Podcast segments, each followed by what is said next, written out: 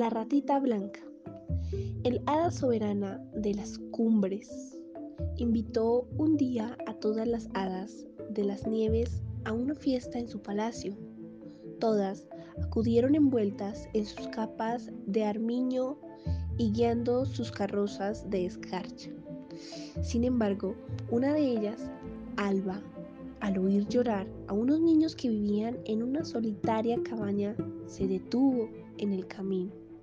El hada entró en, el, en la pobre casa y encendió la chimenea. Los niños, calentándose junto a las llamas, le contaron que sus padres habían ido a trabajar a la ciudad y mientras tanto se morían de frío y de miedo.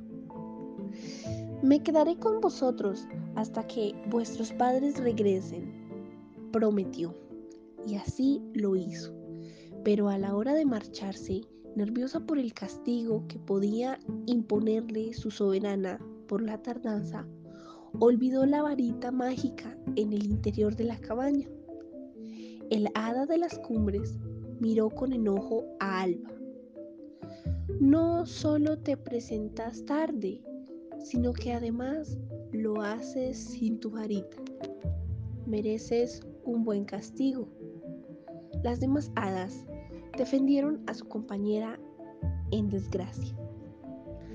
Sabemos que Alba no ha llegado temprano y ha olvidado su varita. Ha faltado, sí, pero por su buen corazón. El castigo no puede ser eterno. Te pedimos que el castigo dure solo 100 años durante los cuales vagará por el mundo convertida en una ratita blanca. Así que si veis, por casualidad, a una ratita muy linda y de blancura deslumbrante, sabed que es Alba, nuestra hadita, que todavía no ha cumplido su castigo.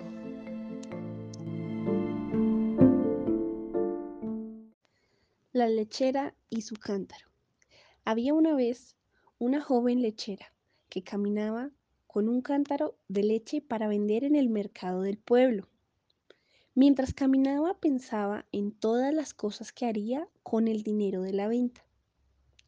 Cuando me paguen, dijo, compraré de inmediato unas gallinas.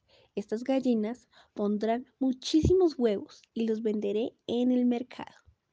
Con el dinero de los huevos me compraré un vestido y los zapatos muy elegantes.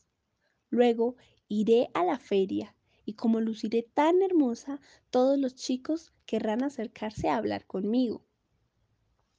Por andar distraída con sus pensamientos, la lechera tropezó con una piedra y el cántaro se rompió, derramando toda la leche.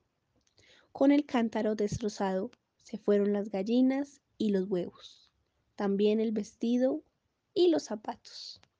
Moraleja, nuestros sueños y planes no deben apartarnos de la realidad.